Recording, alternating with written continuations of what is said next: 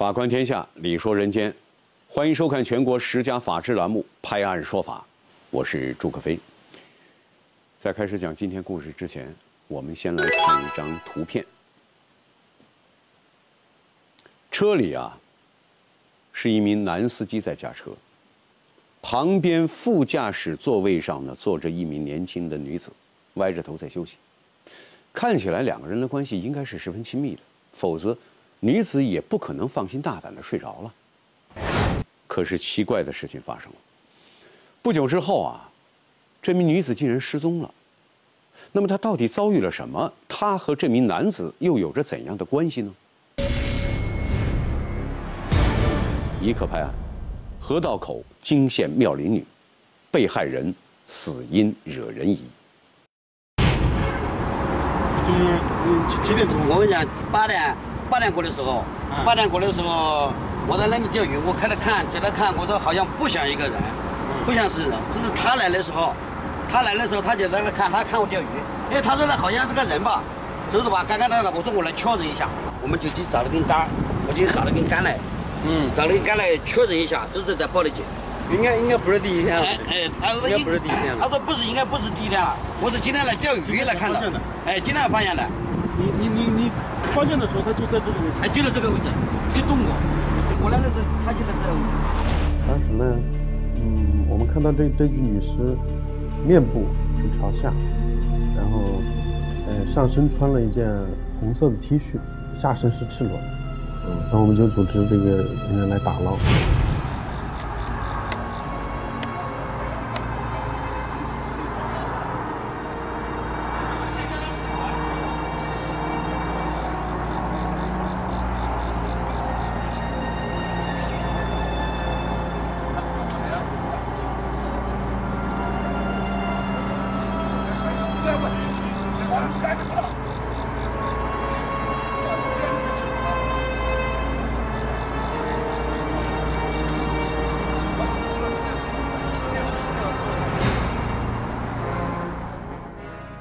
很快，被害女子的遗体被打捞上岸。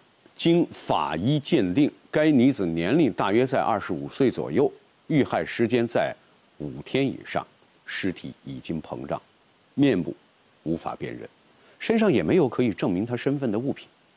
这到底是一起意外溺水身亡的事故呢，还是一起凶杀案？那么，据当地人介绍啊，这条景观河平时除了一些人来此钓鱼之外啊，很少有人经过或者是在此逗留。那么遇害的这名女子到底来自哪里？她又是谁呢？警方将被害女子打捞上岸之后，同时在河底还发现了几十块崭新的青砖。很明显，凶手的目的就是要毁尸灭迹，不让被害女子浮出水面。根据这一情况，常州警方立即成立了专案组，首先对被害女子的身份展开了调查。这时，法医向专案组反映了一个情况：她身上嗯唯一的一个特征，就是在左手小臂，呃有一个花纹式的纹身。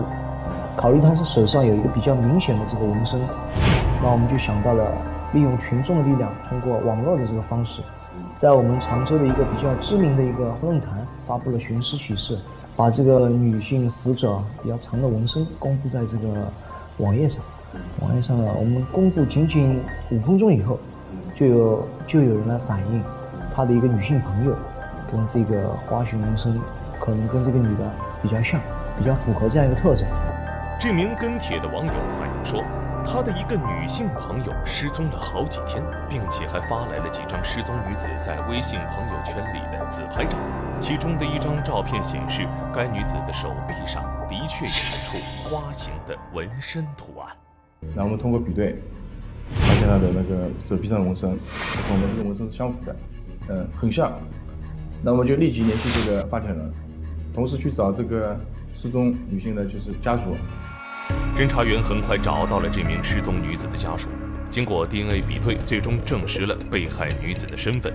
被害人马某，二十四岁，浙江省宿迁市人，离异，和前夫有两个孩子。警方了解到，被害人马某与前夫因为感情不和，两人经常吵架。就在马某遇害前，刚刚办理了离婚手续。他现在前夫在就是他失踪这一天，八月十号这天，的确来常州了。而且在这个女的失踪之后啊，她这个前夫也一直在询问她的家里人，说有没有找到这个女的啊，怎么怎么样，就是特别关心。当时呢，其实我们也就是她前夫嫌疑也挺大。警方立刻联系了马某的前夫，要求他配合案件的调查工作。当晚，马某的前夫带着两个孩子来到了常州市公安局。那现在那边是什么情况？就是确认吗？现在不确定嘛，就是不确定，就是找你们来就是做一个这个确认。因为他们之间这个联系也比较频繁，结合他们原来也有过矛盾，甚至于我们前期。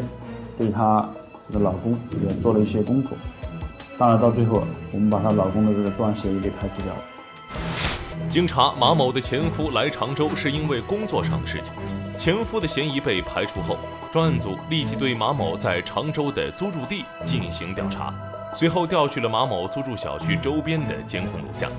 视频显示，二零一五年八月十号晚上十一点整，被害人马某和一名陌生男子出现在了画面当中。当天晚上，两人一起回到了马某的租住地。马某与这名陌生男子在自己的租住地过了一夜之后，八月十一号早晨八点零二分，两人再次出现在了画面当中。于是，专案组立即对这名陌生男子展开调查。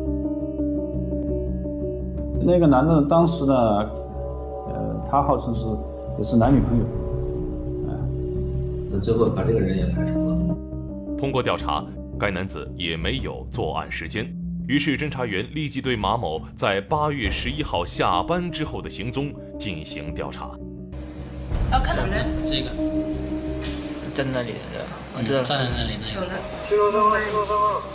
跟弄卖的。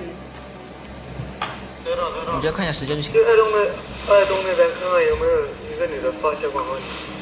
往那边关了。那我们就围绕这个女孩八月十一号下班，通过监控来还原她这样一个生前的一个状态。那通过我们还原呢，发现这个女孩应该是八月十一号下班以后失踪的。这个女孩下午四五点钟下班以后啊，自己一个人背了一个双肩包，过了几条马路以后，自己一个人步行回家的。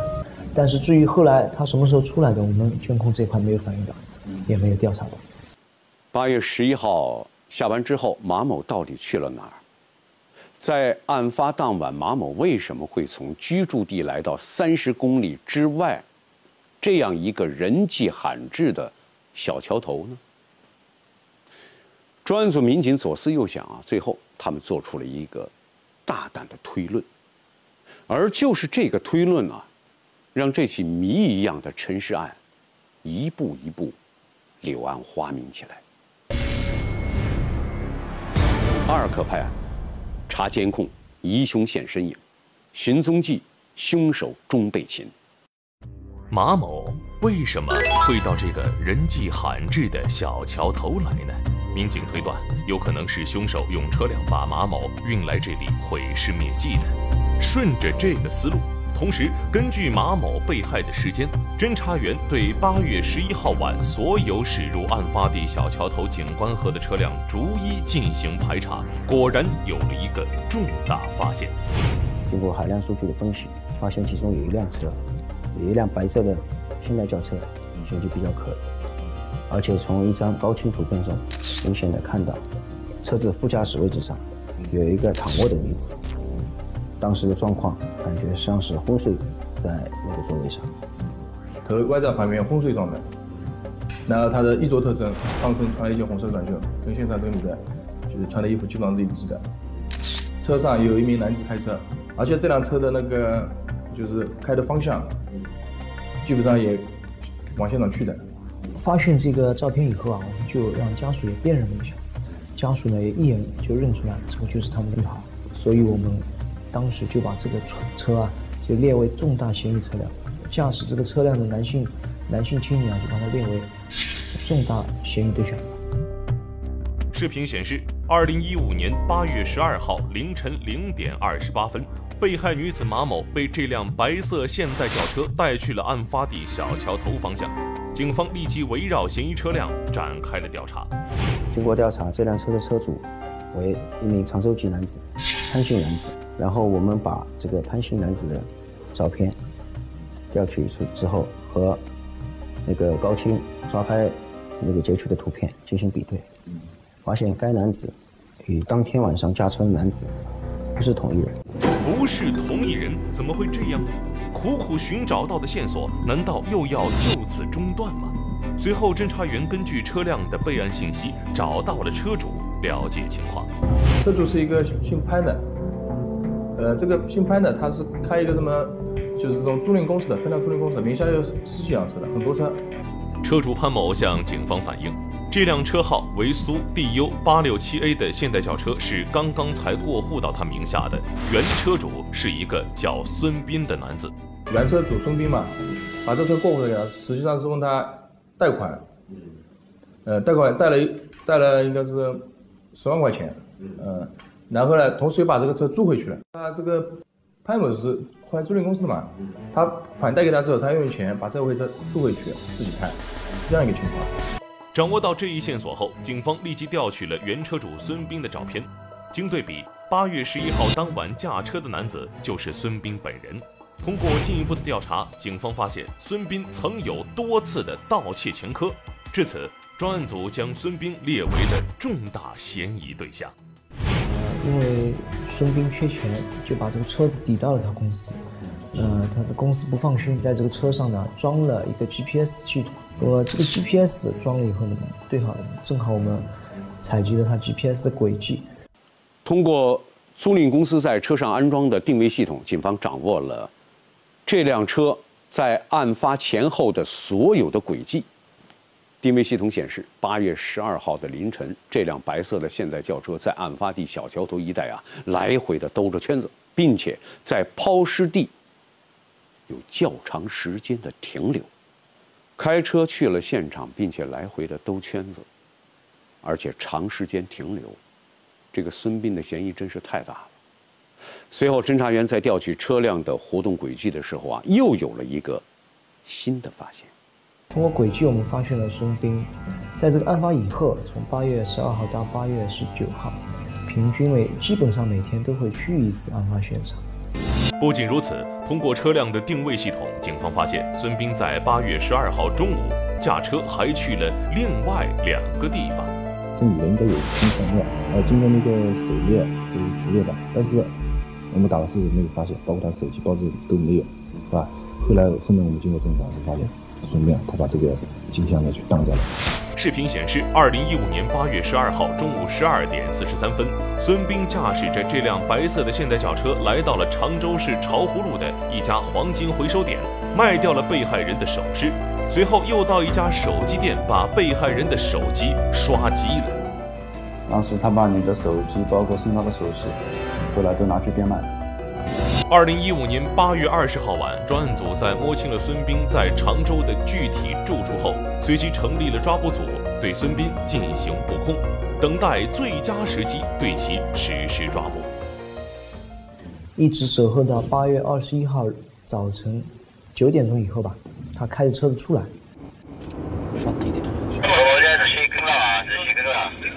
小道理，小道理。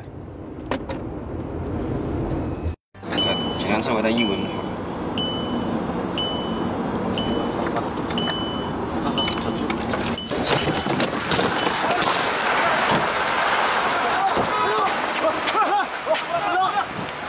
走！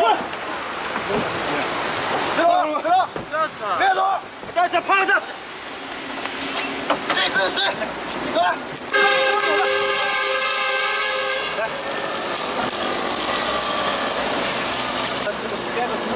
好了好了，不要车，没带车，这是废物。来，拿走去，拿走我走吧。好，你出来。老板，给你开出，给你开出。孙斌，二十五岁，常州本地人。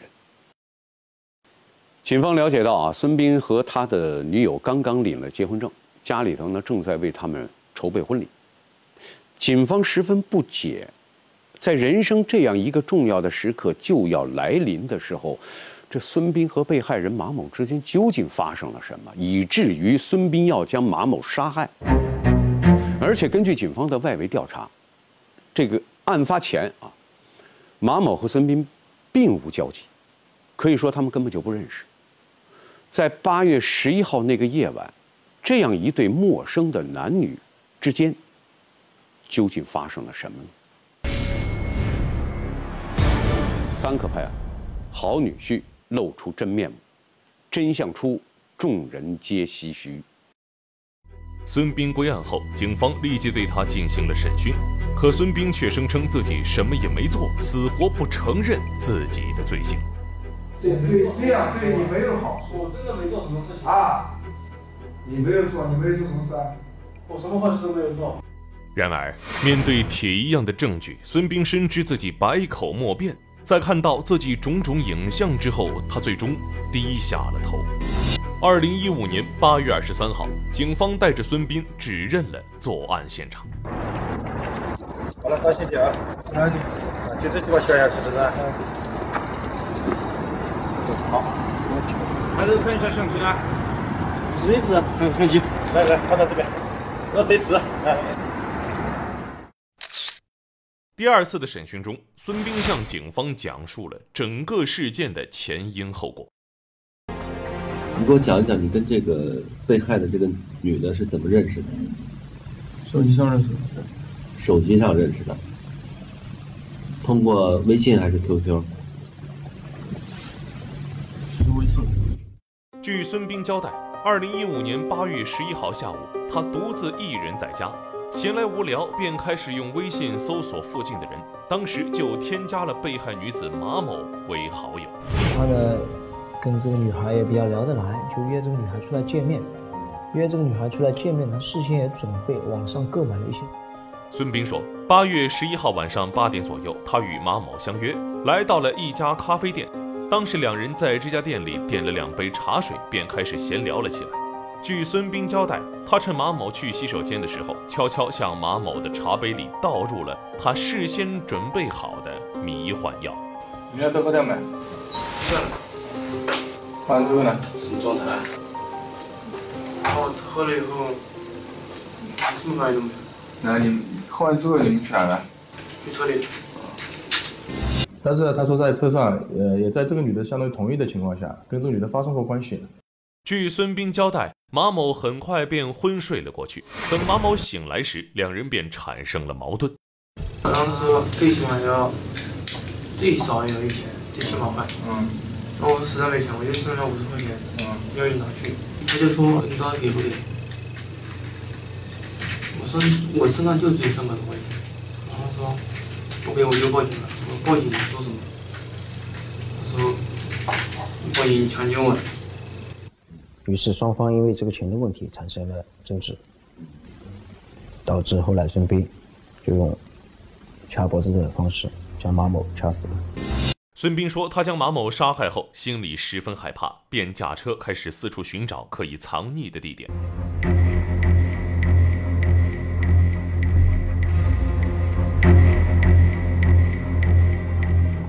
视频显示，二零一五年八月十二号凌晨两点十二分。孙斌驾车最终驶向了薛家镇的小桥头方向，随后他将马某身上的财物和手机据为己有，之后趁着夜色将马某推进了河里，迅速驾车逃离了现场。在这个案发以后，从八月十二号到八月十九号，平均为基本上每天都会去一次案发现场。他又到现场看看这女的有没有浮上来，同时还去附近的砖厂去买了很多这种青砖。全部扔下去，扔到这个城市的地方，想把这女的再压住。审讯中，孙斌辩解说，他是因为马某问自己要钱，所以才杀了人。但通过警方进一步调查，发现孙斌在案发后通过网络猎艳的行为并非如此。通过他的轨迹，我们发现他八月十四号、十五号、十六号，他还跟其他女网友见面，可能还有开房间这样的情况，也比较正常。然而，在家人面前，孙斌却成功伪装出了一副好丈夫的面孔。直直到孙斌被捕后，孙斌妻子的家人才看清这个新女婿的真实面目。孙斌交代，在约见网友的过程中，他不止一次使用了迷幻药品，而这些迷幻药品都是从网络上购买的。一万一瓶啊？花多少钱？四百五。啊，四百五。根据孙斌提供的线索，警方抓获了在网上兜售迷药的卖家，并从其手中查获了大量的迷幻药。案件侦破了，可是带给我们的警示却是沉重的。马某的死，给那些喜欢在网上交友的人再一次的敲响了警钟。网络让我们的交友天地更加的便捷和宽广。同时呢，也充满了各种陷阱和诱惑。在虚拟的网络空间里头啊，也隐藏着许多不可控的安全隐患。那么在这里呢，还是要奉劝一下那些喜欢网络交友的朋友啊，时刻提高警惕，抵制诱惑，一定要学会分辨好坏和洁身自爱。